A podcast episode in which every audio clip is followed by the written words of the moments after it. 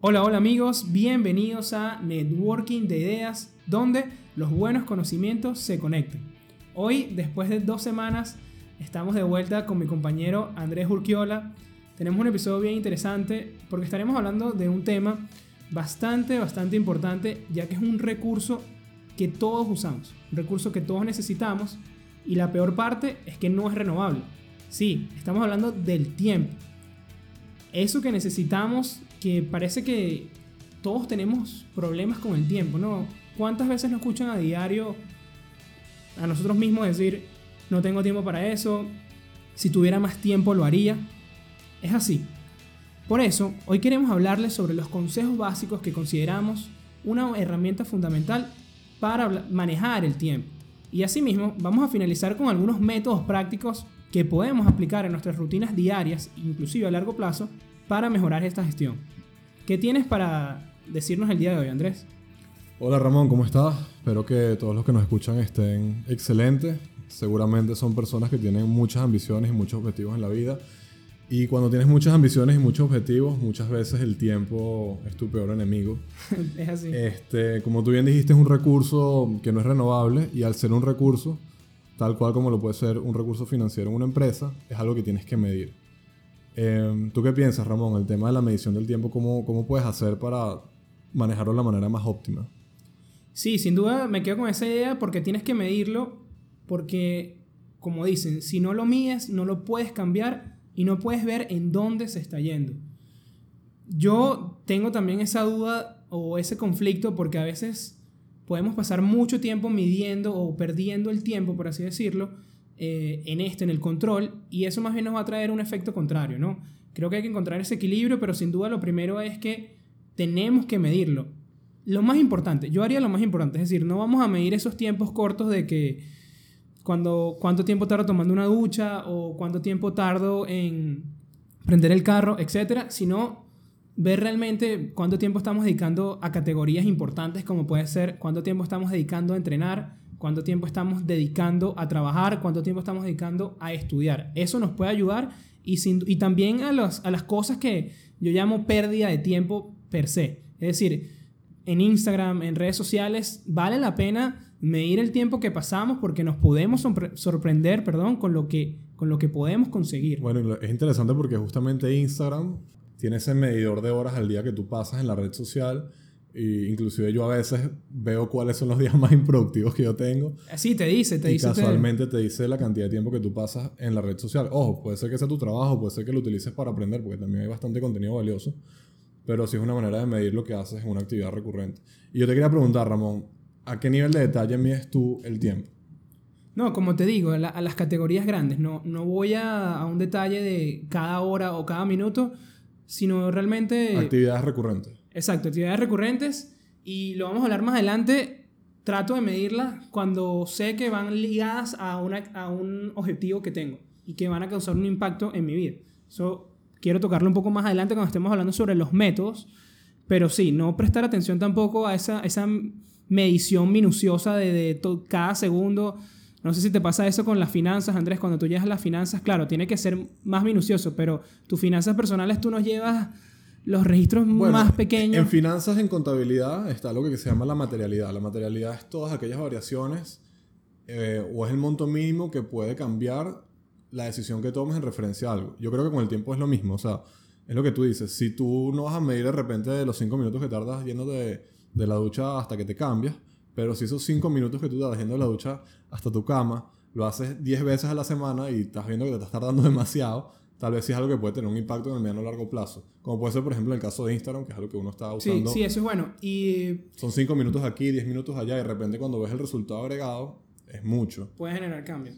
claro, eso, eso es otro consejo importante también, valorar los minutos pequeños en el sentido de que a veces nos tenemos que preparar porque tenemos una reunión a las 3 y media, pero son, no sé, las 2 y tenemos, tenemos chance de, de trabajar así sea 20 o 15 minutos antes de arreglarnos. Yo valoro ese tiempo. Yo trato de sacar una lectura pequeña. A veces cuando estamos en el autobús, el, el, que le, toque ese caso y tiene la posibilidad de hacer una lectura o de, otro caso, hacer una transferencia, hacer algo, es valorar ese tiempo. Así sea que sean 15 o 10 minutos, es tratar de ser productivos también también en esos tiempos pequeños. Yo rescato eso porque probablemente como todas las tareas que uno, que uno hace en el día a día o los objetivos que tiene, todo se puede como que, todo se puede disminuir a piezas más pequeñas. Entonces, si tal vez tu objetivo de largo plazo es aprender un idioma, como, vemos, eh, como hablamos en, en, otro de los episodios aquí en Networking de Ideas. Con Eduardo. Probablemente tú en 15 minutos tú no vas a poder aprenderte la conjugación de un verbo, por decir algo. Pero si puedes de repente usar un Duolingo o puedes leer un poco de algún libro que estás leyendo. O sea, lo importante cuando tienes periodos de tiempo pequeños es aprovecharlos en actividades que no te va a costar iniciar. Yo creo que esa es la clave. O sea, si tú tienes 15 minutos, tú no vas a hacer la tesis de la universidad. No, claro. Por decir algo. Pero puedes tener un libro a la mano, puedes tener un cubo de Rubik, puedes tener una aplicación de ajedrez en el celular, puedes tener Duolingo, o inclusive hasta puedes conversar con alguien que te puede aportar algo.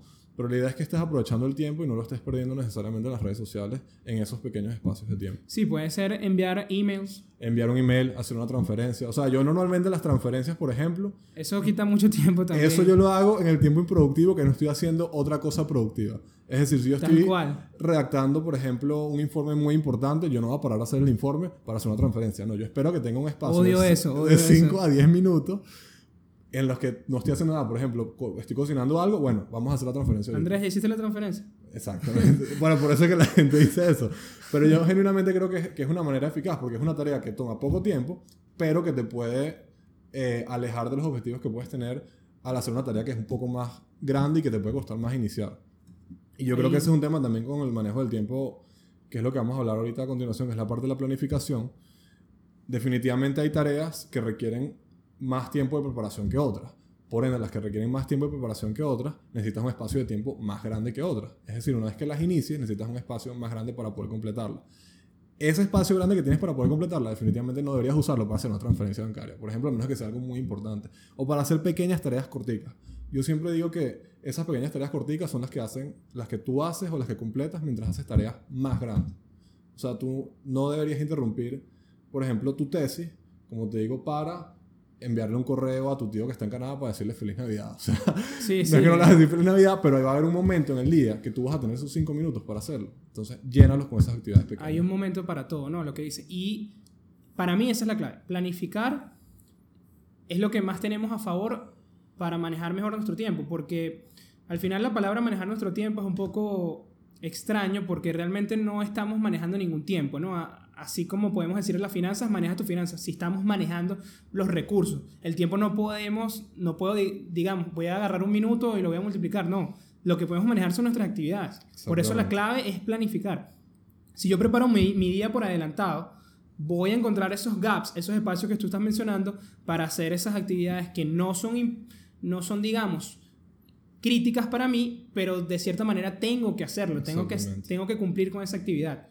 Entonces, también es importante, además de la planificación, oye, saber lo que tenemos, saber todos los recursos que, que, están a la mano con el tema del tiempo. Es decir, la semana tiene 168 horas. Si contamos 8 horas de sueño diarias, que serían 56 semanales, 50 horas de trabajo a la semana, 2 horas de diligencia diarias para todas estas cosas, y cosas del hogar, limpiar, eh, lavar los platos, etc. Digamos 14 horas en total a la semana.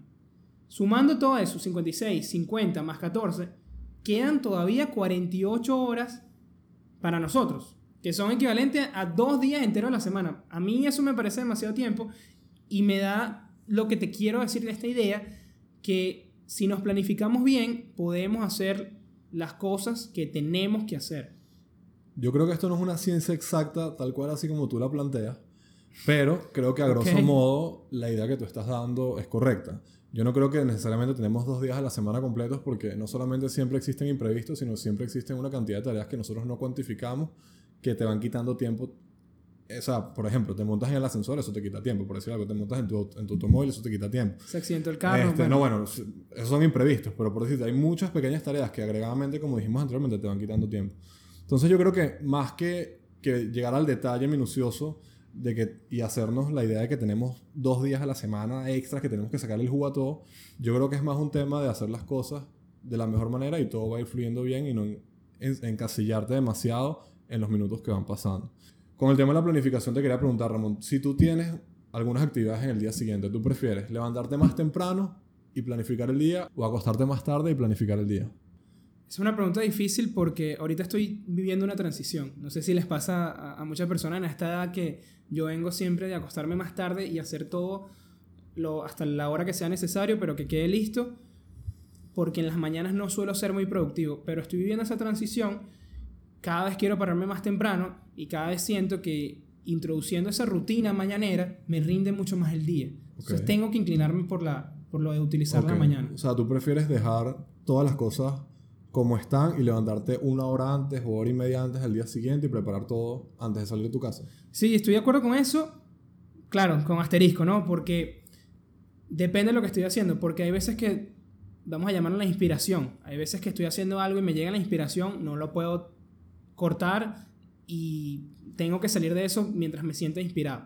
Pero sí, me iría por la mañana. ¿Y tú? Yo definitivamente prefiero acostarme más tarde y tener todo listo en la mañana. El nocturno. No voy a decir el, el, el cliché de que no soy una persona mañanera, porque creo que todos podemos serlo si no nos proponemos. Pero yo prefiero acostarme a dormir con la cabeza tranquila de que tengo todo listo, el bolso, la comida, eh, las cosas de trabajo, todo listo para el día siguiente para simplemente levantarme, bañarme, hacer mi rutina mañanera e irme. Y no, e inclusive de repente robarme cinco minutos más hablando del tiempo durmiendo que de repente levantarme ya pensando que tengo un montón de tareas que hacer, inclusive sin salir de la casa. Yo prefiero salir de la casa listo. Bueno, eso es un, eso es un buen debate. Cuéntenos ustedes si son team eh, de aprovechar el tiempo en la mañana o team nocturno. Otro consejo que yo considero que es bastante importante y que lo hemos tocado ya en los temas que hemos hablado es enfocarse en las verdaderas competencias, en lo que en inglés se conocen como core skills. Sí, esto porque sabemos que el tiempo es limitado y de cierta manera el tiempo que nosotros utilizamos, que, que gastamos en nuestras actividades, tiene que estar relacionado a los objetivos que nosotros queremos cumplir. Yo no puedo pasar seis horas diarias tocando guitarra si mi objetivo no es ser guitarrista, sino es solamente un hobby, porque no voy a cumplir mis objetivos. Y en este punto, fundamental, porque veo que uno de los, de los errores más frecuentes que puede pasar es que nos recompensamos con ciertas actividades, es decir, lo que yo llamo los lobos vestidos de oveja. Yo me pongo a leer un libro que no tiene nada que ver con lo que yo necesito estudiar, pero yo, yo pongo ese, ese tiempo como que no, yo estaba leyendo, ese tiempo es productivo, pero realmente va asociado a lo que tú quieres hacer, a lo que tú quieres estudiar. No lo es. A veces pasamos tiempo en internet buscando información que no necesitamos. No sé si te ha pasado, Andrés, que Pienso que la lo que puede causar problemas aquí es que tú no sepas cuál es tu objetivo y no actúes en consecuencia de eso. Es también... decir, si tú tienes claro cuál es tu objetivo o cuáles son tus objetivos, definitivamente esas van a ser tus prioridades y tú vas a utilizar la mayor cantidad de tu tiempo para, para completar eso, para conseguir eso. Claro, El yo lo es cuando tú- decía... Cuando tú, lo confundes, es lo que tú dices. Claro, yo lo tú dices, decía Estoy porque- leyendo, pero tal vez estás leyendo algo que no necesariamente te va a ayudar a conseguir ese objetivo, sino es una lectura recreativa, porque ese es el tema. Esa lectura termina siendo recreativa. recreativa, pero dura todo el día. Pero exacto, entonces realmente no estás enfocándote en cumplir el objetivo. Claro, porque tú le puedes decir a alguien, mira, ¿en qué estás perdiendo el tiempo? Y te puede decir, bueno, es que veo mucho Instagram, es que veo muchos videos en YouTube. A veces esas, esas actividades son más identificables y pueden eliminarse con mayor facilidad. Pero las otras, por eso las llamamos disfrazadas, porque es lo que tú dices, son recreativas, pero se disfrazan de productivas. Muchas veces puede ser también lo contrario. O sea, por ejemplo, para mí, em, YouTube, por decir algo, que es un- una red social que utilizo mucho, yo creo que genuinamente puede, genuinamente, o sea, no creo, no, es, Es una, productivo. es una, puede ser muy productivo. De hecho, yo, Sin duda. parte del trabajo que yo hago diariamente es aprender, pues es aprender algo que me va a ayudar en mis skills, que me va a ayudar en mis herramientas, me va a dar herramientas para yo completar objetivos de largo plazo. Y esos skills los puedes conseguir, por ejemplo, en YouTube. Entonces, de repente, no es tanto el tema de qué es lo que estás haciendo, sino es lo que, lo que estás consiguiendo o lo que estás estudiando o lo que estás aprendiendo y cómo eso va vinculado con el objetivo que tienes. De ¿Tú en qué sientes que, que es la actividad que más te hace perder el tiempo? A mí, las redes sociales. Sin 100%. Instagram, 100%. Porque Mark Zuckerberg es un genio y Ok. tiene un algoritmo tan poderoso que una vez que te gusta algo, te manda más de eso, más de eso, más de eso y es casi como una droga, literalmente, que sin darte cuenta pasan 20 minutos de tu día viendo cosas que definitivamente no te nutren, sino que son recreativas. Entonces lo que pasó de ser un espacio de 5 minutos se convierte en media hora, por decir algo. Igualito YouTube también. Sí, puedes estar, como dices tú, haciendo algo productivo y de repente sale una publicidad fastidiosa y te lleva para algún lado y... Totalmente. Este, Te y distrae, ¿no? Porque lo importante es eso, te distrae. Yo estoy de acuerdo contigo. Yo creo que Instagram es el enemigo número uno del tiempo Hoy actualmente. en día, sí. Pero todo depende cómo lo uses, como digo. O sea, Claro, puede ser tu trabajo, ¿no? depende 100%, por- bueno, también, pero digo, depende 100% del contenido que estés consumiendo. Eso es todo. Igualmente los libros. O sea, yo creo que, ojo, yo utilizo YouTube e Instagram y todas las cosas que hago, la mayoría de las cosas que hago en mi vida, yo creo que tú las puedes enfocar de manera productiva o las puedes enfocar de manera recreativa. Por ejemplo, la lectura, lo que tú mencionabas. Por ejemplo, mi estrategia con la lectura, para yo no saturarme de lectura productiva, por decirlo así, que me va a ayudar en mi negocio, es que yo la combino con una lectura recreativa. Es decir, yo leo, por ejemplo, dos libros al mismo tiempo. Yo leo Historia de Venezuela, que es algo que me encanta, Ok. Historia de mi país, pero no es algo que es algo que definitivamente no me va a ayudar mucho a conseguir mis objetivos de negocio. Pero, Pero te atrae, pues te gusta. me gusta, es una lectura que yo sé que es recreativa. Pero yo sé que cada segundo que yo paso leyendo Historia de Venezuela, desgraciadamente es un segundo menos que paso leyendo sobre gerencia. Claro. Entonces, paralelamente, leo gerencia también. Y yo creo que es algo que puedes hacer con todo. O sea, en las redes sociales, si vas a seguir, por ejemplo, cuentas de fútbol, por decir algo, que te va a llenar el feed de fútbol, y si tú no trabajas en fútbol, no te va a ayudar a conseguir tus objetivos. Entonces, ¿por qué no también sigues una cuenta que te pueda ayudar a conseguir objetivos? Una cuenta de negocios, una cuenta de idiomas, una cuenta de marketing si trabajas en marketing. Claro, eso es muy buen consejo. Es alinear todo, ¿no? Alinear nuestras actividades, nuestras recreaciones.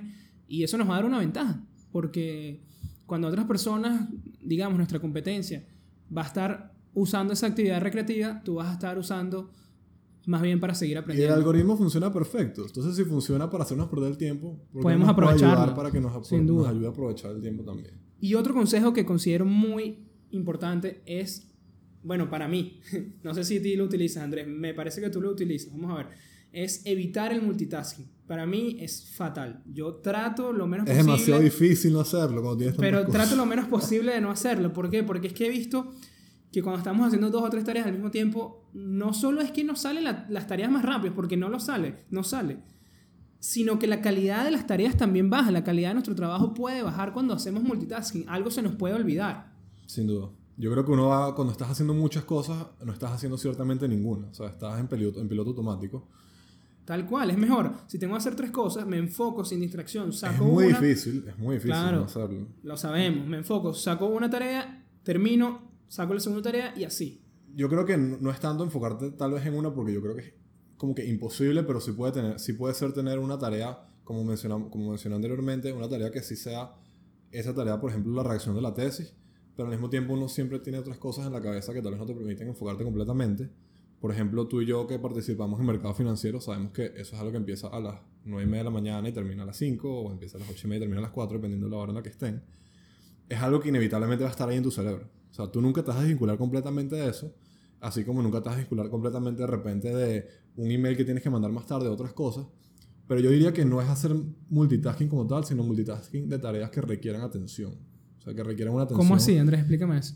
Es decir, tú no puedes redactar una tesis y al mismo tiempo evaluar un estado financiero. Yo creo que eso es imposible. Por decir algo, a menos que tu tesis sea evaluar Puedes financiero. combinar Yo creo que puedes combinar. numéricas con... No, creo que no lo hablo tanto por, por, la, por el contenido como tal, sino hablo de la calidad o la profundidad de análisis que tiene que tener tu mente con una La dificultad de la tarea. Completo, exactamente. Evidentemente hablamos ya de no interrumpir tareas que requieren demasiada atención, pero sí creo que, por ejemplo, monitorear el mercado financiero, que es algo que tú simplemente ves, absorbes la información y tal vez actúas en consecuencia de, no es algo que te va a interrumpir de redactar una tesis, por ejemplo. Además de la, de la periodicidad con la que lo haces.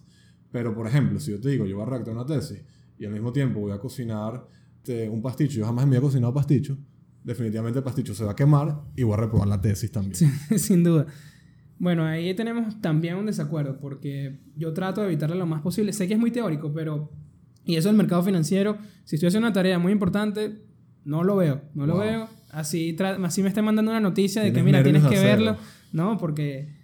Porque es eso, porque siento que la calidad de mi, mi tarea baja, porque siento que cuando me ha pasado que estoy haciendo multitasking y entrego algún informe, entrego alguna, algún paper, me faltó algo, algo no quedó bien. Entonces trato de evitarlo. Y bueno, vamos a entrar ya en los métodos que podemos aplicar para mejorar nuestro manejo del tiempo. El primero, uno que yo utilizo muchísimo, se llama la matriz de Eisenhower, que tiene su nombre, el presidente, fue iniciado por el presidente de los Estados Unidos, Dwight Eisenhower, que fue el fundador de la NASA, además de diseñar toda la, la, infraestructura de las carreteras en Estados Unidos. Realmente era un hombre muy ocupado y que era reconocido porque hacía las cosas. Get things done. Y él, cuando le, fue, le fueron preguntando por qué, cómo lograba hacer todo lo que hacía, él dijo que su secreto era priorizar. Y luego dijo que su secreto era priorizar.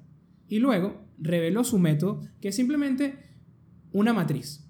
Si lo vemos en un eje de coordenadas, vamos a encontrar en la línea horizontal la variable de urgente o no urgente y en la línea vertical separamos las actividades por importante y no importante. Igualmente en la descripción les vamos a colocar un link con la matriz para que la puedan visualizar. Sí, es mejor. Sin embargo, es bien sencillo. Es simplemente categorizar las actividades según estas dos variables. Si algo es urgente y es importante, son las cosas que tenemos que hacer. Las cosas no urgentes, pero que son importantes, son las cosas que tenemos que planificar para hacer en otro momento y decidir cuándo lo vamos a hacer. Luego entran las cosas que no son importantes. Aquí donde requerimos otras habilidades. Cuando son urgentes, pero no son importantes, lo mejor es delegar tu trabajo, delegar a una persona o también automatizar. Este tema de las transferencias muchas veces puede ser automatizado si es un pago mensual recurrente y siempre igual. Y en el último tenemos las actividades no urgentes y no importantes. Aquí entran los, las pérdidas de tiempo. Esas tenemos que eliminarlas. Ver Instagram 8 horas, 2 horas, si no es nuestro trabajo y no agrega valor, no es importante, no es urgente, eliminar. ¿Tú usas esa matriz, Ramón? Sí, yo la utilizo porque la ventaja de la matriz de Eisenhower es que no solo va a nivel micro, es decir, no solamente lo usamos con los días, sino la podemos usar con meses. Yo la trato de utilizar a nivel semanal y de verdad que me ayuda muchísimo porque si ves personas que han tenido éxito, que hacen muchas cosas a la vez, una de las características más importantes es que va a sonar raro, pero no depende mucho de su cerebro. Es decir, ellos tienen que tener todo anotado. Y me he dado cuenta que ahí pasan muchos errores. Yo sé que tengo que hacer esto, ¿ok? Pero se nos puede olvidar. Entonces, si tengo todo anotado, me siento más seguro, tengo más confianza. Trato de depender menos de mi mente. Todo lo que tengo que hacer está anotado. Ok. Bueno, yo, voy con, yo concuerdo con lo, con lo que dices de, la matriz. Me parece que la parte de, de, que no es urgente y no es importante borrarlo, me parece que limita un poco el alcance de la matriz a lo que es el corto plazo. Y por ende yo voy a responder con otro método que yo lo uso particularmente también. Tú eres más de, de ese método. Yo soy más de, de, un método más sencillo que simplemente es hacer una, lo que en inglés se llama una to-do list o una lista de cosas por hacer. Eh, puede sonar muy simple, pero yo creo que tiene un valor agregado gigante. ¿no? Sí, sí, es poderoso eh, también. Se dice mucho y, y, lo comparto de que cuando tú escribes tu, tus objetivos, un objetivo a su vez lo puedes, puedes dividir en, en tareas y si tú escribes esas tareas que al final van a conllevar en la completación de un objetivo, cada vez que tú completes una tarea, la satisfacción de tachar eso de tu lista es lo máximo, es de verdad que increíble, sí. es gigante, igualmente aplica con tu matriz, pero creo que la anotar las cosas y cumplirlas y tacharlos definitivamente es muy diferente a simplemente tenerlo en la mente. Yo creo que aunque parezca loco, pero físicamente tacharlo, saber que completaste eso te da una, una satisfacción gigante. Ojo, la matriz de Eisenhower también dentro de los cuadrantes tiene unas pequeñas to-do eh, to list. Puedes tachar también lo, lo, solo que está categorizado diferente. Claro, pero la es más visual. La diferencia con, con, el método de hacer una lista simple, como lo hago yo, que yo divido las, eh, las tareas pues, o los objetivos en corto, mediano y largo plazo, porque obviamente tú no puedes comparar, por ejemplo, obtener tu PhD con eh, llevar el carro al, al, taller mecánico, por ejemplo. O sea, son objetivos que difieren completamente en el tiempo o tareas que difieren completamente. Pero si tú las divides, yo las divido en corto, mediano y largo plazo, esas que están en el largo plazo, yo creo que es donde se pierde la matriz Eisenhower, porque simplemente dice, no es importante ahorita, no es urgente, yo la borro. Yo creo Puede que ser. si tú tienes ese objetivo anotado en tu to-do list, te va a pesar, porque a mí me pesa. Muchas veces cuando veo que una tarea se queda ahí mucho tiempo, muchas semanas, muchos meses y, y tengo que cambiar el, el, Yo lo tengo a mano porque me gusta tacharlo manualmente. Okay. y tienes que cambiar el papel y tienes que volver a anotar esa tarea que todavía no has cumplido yo creo que te sirve como motivación para algún día completarla y, y, tenerla ahí, pues. O sea, no dejar como que ese objetivo que alguna vez tuviste en el aire y que se pierda, porque creo que es algo que puede pasar con la matriz de Eisenhower. Puede ser, estoy de acuerdo, pero a la vez también, a veces nos cargamos, mi problema con el to-do list es que nos cargamos de cosas que realmente no nos van a agregar valor y están ahí como que fastidiándome, viéndola todo el tiempo. Ese es el tema, sí, que y, es una carga. Y, no sé, puede ser aprender mandarín y probablemente ahorita no sea mi prioridad y todo el tiempo me esté recordando, mandarín, no has estudiado, no has estudiado. Claro, pero, pero fíjate, por ejemplo, lo que hago yo. Yo agarro esas listas A ver. que no completé, mejor dicho, esas actividades que están en las listas, y yo las guardo, guardo los papelitos, y dentro de seis meses, un año, yo voy viendo cuáles son las cosas que no completé y que no repetí en las listas, y me hago la pregunta, de repente en tu caso, ¿por qué si hace un año quería aprender mandarín? ¿Por qué ya no quiero aprender mandarín? Y eso te hace ver cómo van cambiando tus objetivos o cómo inclusive van cambiando tu perspectiva de la vida, de cómo eran las cosas que tú querías hace seis meses, hace un año y qué es lo que quieres ahora. Bueno, puede ser. Yo me quedo con la matriz de Eisenhower, Andrés se queda con Yo los me quedo con la to-do list. Pero hay otro, hay otro método también que este es un poco más micro, es decir, este lo vamos a utilizar más que todo en- cuando queremos realizar actividades y más un enfoque diario. Es el método Pomodoro, que fue inventado en 1980 por Francisco Cirillo y su nombre viene del italiano tomate, que casualmente eran los relojes que él utilizaba, relojes de cocina que él utilizaba para desarrollar el método. Y básicamente es dividir el tiempo en ciclos de 25 minutos, que él los define como pomodoros. Básicamente lo que tenemos que hacer para aplicar este método es elegir una tarea, poner una alarma que la vamos a hacer durante 25 minutos sin distracciones, esto es importante, es full concentrado en la tarea. Luego, una vez que hayamos completado esos 25 minutos, descansar por un periodo corto de 5 o 8 minutos y seguir otra vez con 25 minutos de trabajo. Repetir esto durante cuatro ciclos, es decir, cuatro, cuatro, durante cuatro ciclos de 25 minutos y al finalizar ese cuarto ciclo descansamos un poco más, descansamos 30, 35 minutos. Yo no conozco absolutamente a nadie que utilice este método. Bueno, por favor, si alguien lo utiliza, que no sea Ramón y nos está escuchando, por favor coméntenos. Porque no solamente creo que es completamente ineficaz, sino es súper raro. Y te voy a decir por qué es ineficaz. Porque este método parte de la premisa de que para tú arrancar una tarea, básicamente no necesitas ningún impulso. Es decir, tú te pasas un switch y empiezas a hacer la tarea. Eso es mentira. Empezar cualquier cosa es igual que empujar un carro. La mayor fuerza la necesitas es al inicio.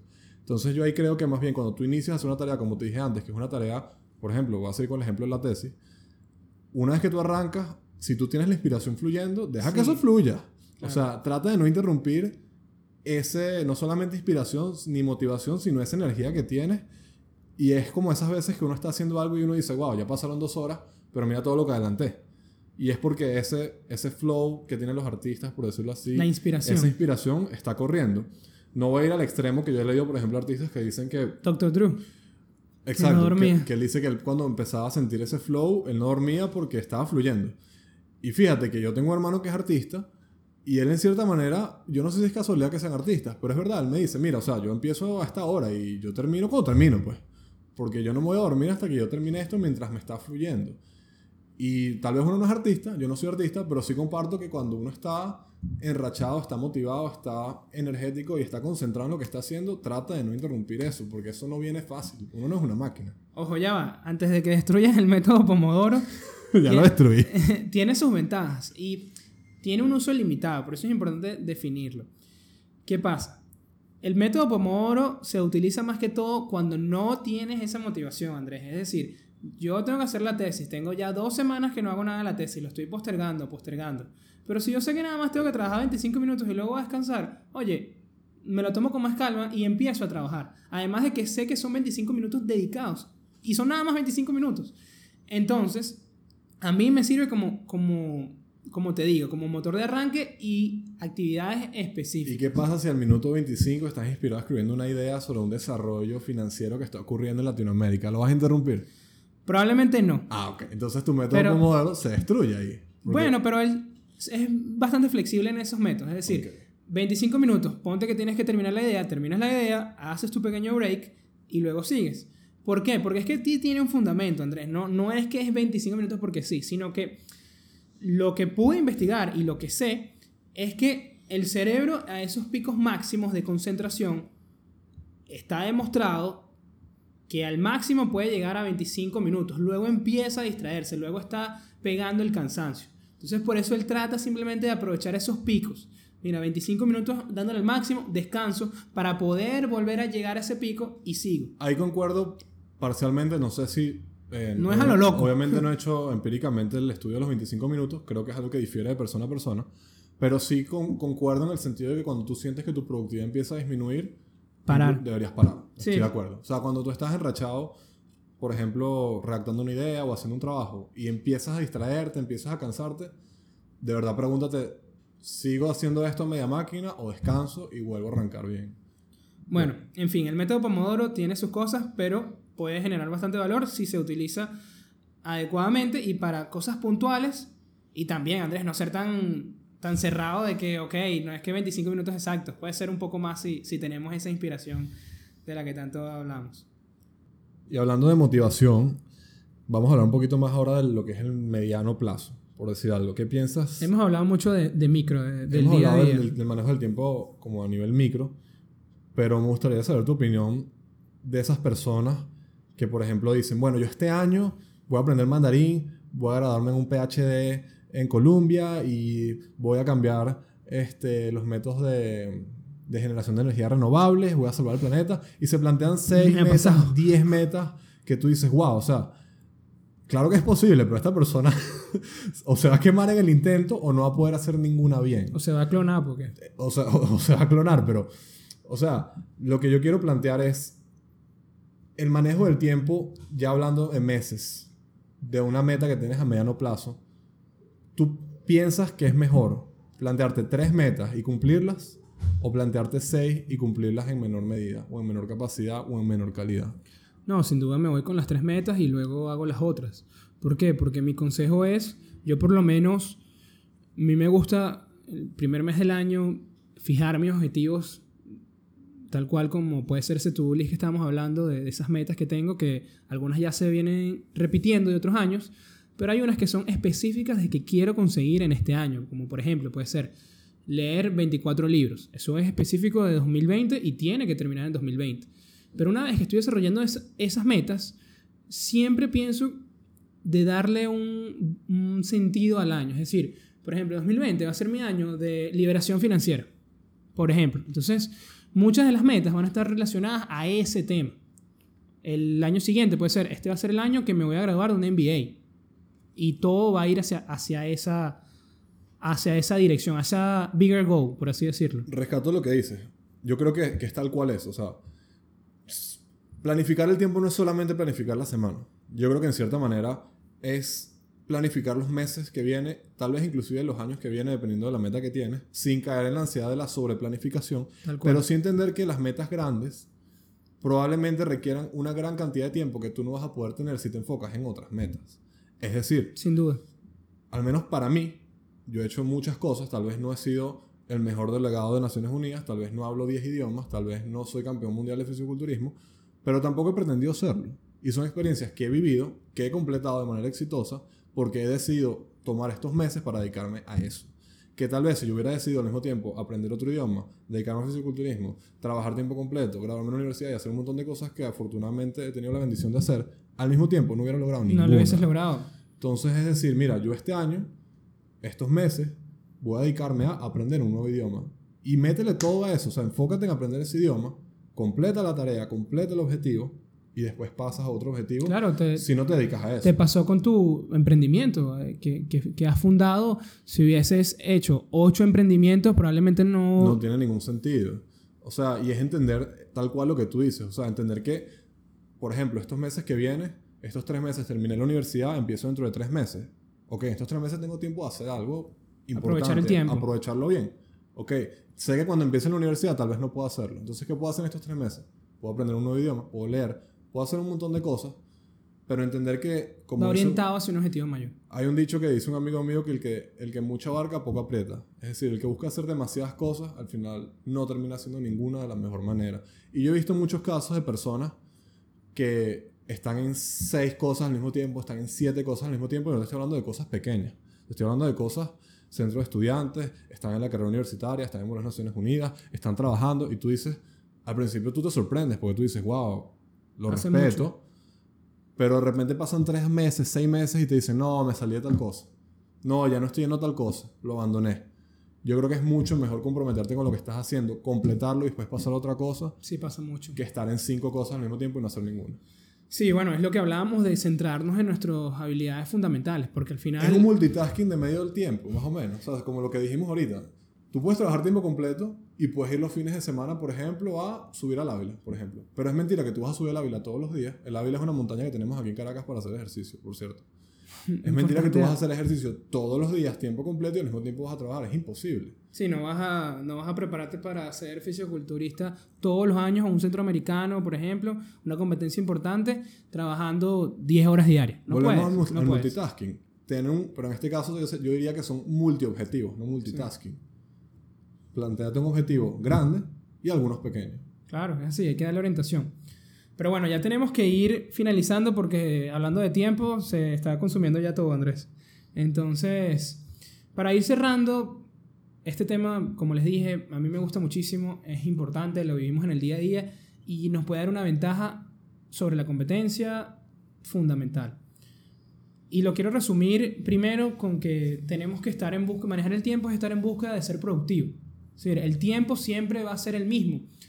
Mi experiencia personal en el trabajo es que he tenido la oportunidad de ir creciendo y cada vez asumir más responsabilidades. Pero el tiempo que tengo para trabajar sigue siendo el mismo.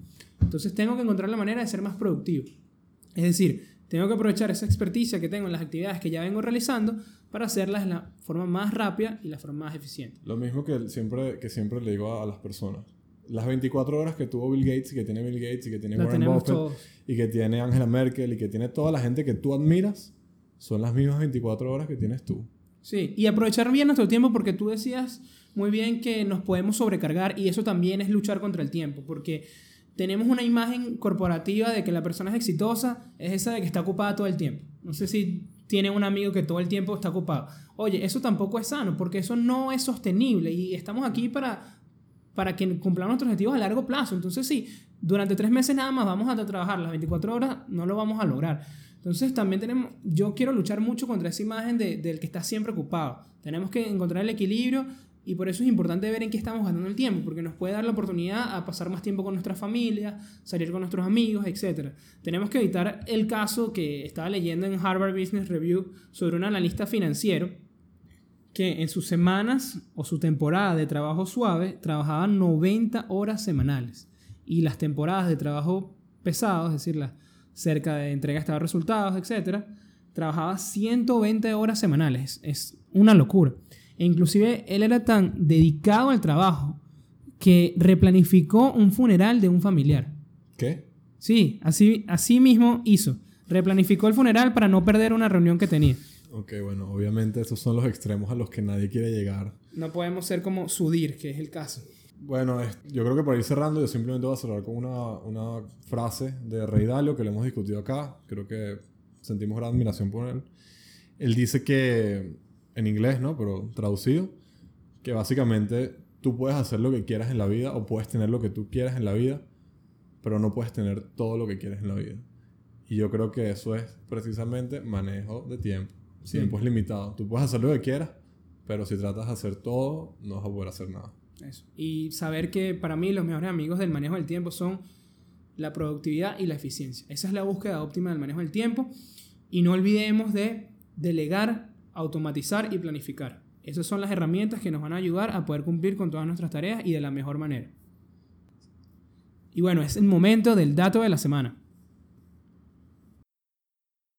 Como todos saben, el pasado 26 de enero ocurrió un nefasto accidente donde trágicamente nueve personas perdieron su vida, incluyendo a Kobe Bryant y su hija. Por eso, desde el equipo de Networking de Ideas, queremos dedicar el dato de la semana a su legado.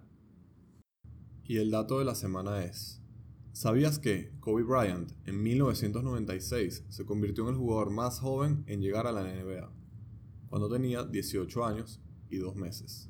Además, fue el jugador más joven en ser titular en Juego de las Estrellas con 19 años. Fue el mejor jugador pagado en la liga desde 2010 hasta su retiro en 2016. Además, ha sido el único deportista en ganar un premio Oscar. Y bueno amigos, eso ha sido todo por el episodio del día de hoy. Nos hemos quedado sin tiempo. Recuerden seguirnos en nuestra red social arroba networking de ideas en Instagram y en nuestra página web val-university.com pueden encontrar información sobre este y otros episodios. Asimismo, quiero recordarles que estamos aquí gracias al apoyo de ValU y que ya está disponible en su página web el primer curso sobre finanzas para emprendedores. Échenle un vistazo y nos comenten. Esto fue Networking de Ideas, donde los buenos conocimientos se conectan.